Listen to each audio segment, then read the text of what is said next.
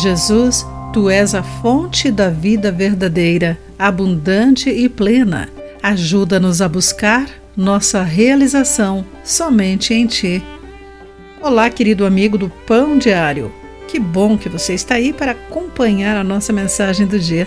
Hoje lerei o texto de Remy Oidel com o título Vida que Satisfaz.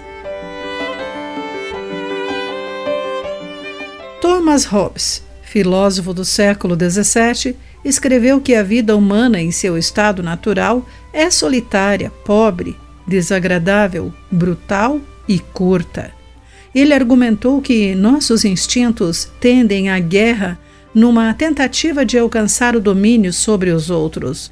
Assim, o estabelecimento de um governo seria necessário para manter a lei e a ordem. A visão sombria da humanidade soa como a situação que Jesus descreveu quando disse: Todos que vieram antes de mim eram ladrões e assaltantes. João capítulo 10, versículo 8. Mas Jesus oferece esperança em meio ao desespero. O ladrão vem para roubar, matar e destruir, mas depois as boas novas. Eu vim para lhes dar vida, uma vida plena que satisfaz. O Salmo 23 mostra um retrato encorajador da vida que nosso pastor nos dá. Nele nada me falta e somos renovados.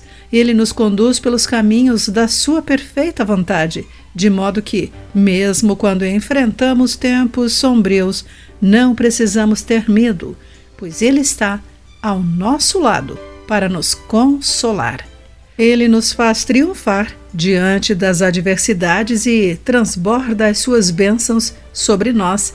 Sua bondade e amor nos seguem todos os dias e temos o privilégio da Sua presença para sempre. Que possamos responder ao chamado do pastor e experimentar a vida plena e abundante que Ele veio nos conceder. Querido amigo, como você descreveria a vida que Jesus concede? Você pode compartilhar esta vida com outras pessoas? Pense nisso. Aqui foi Clarice Fogaça com a mensagem do dia.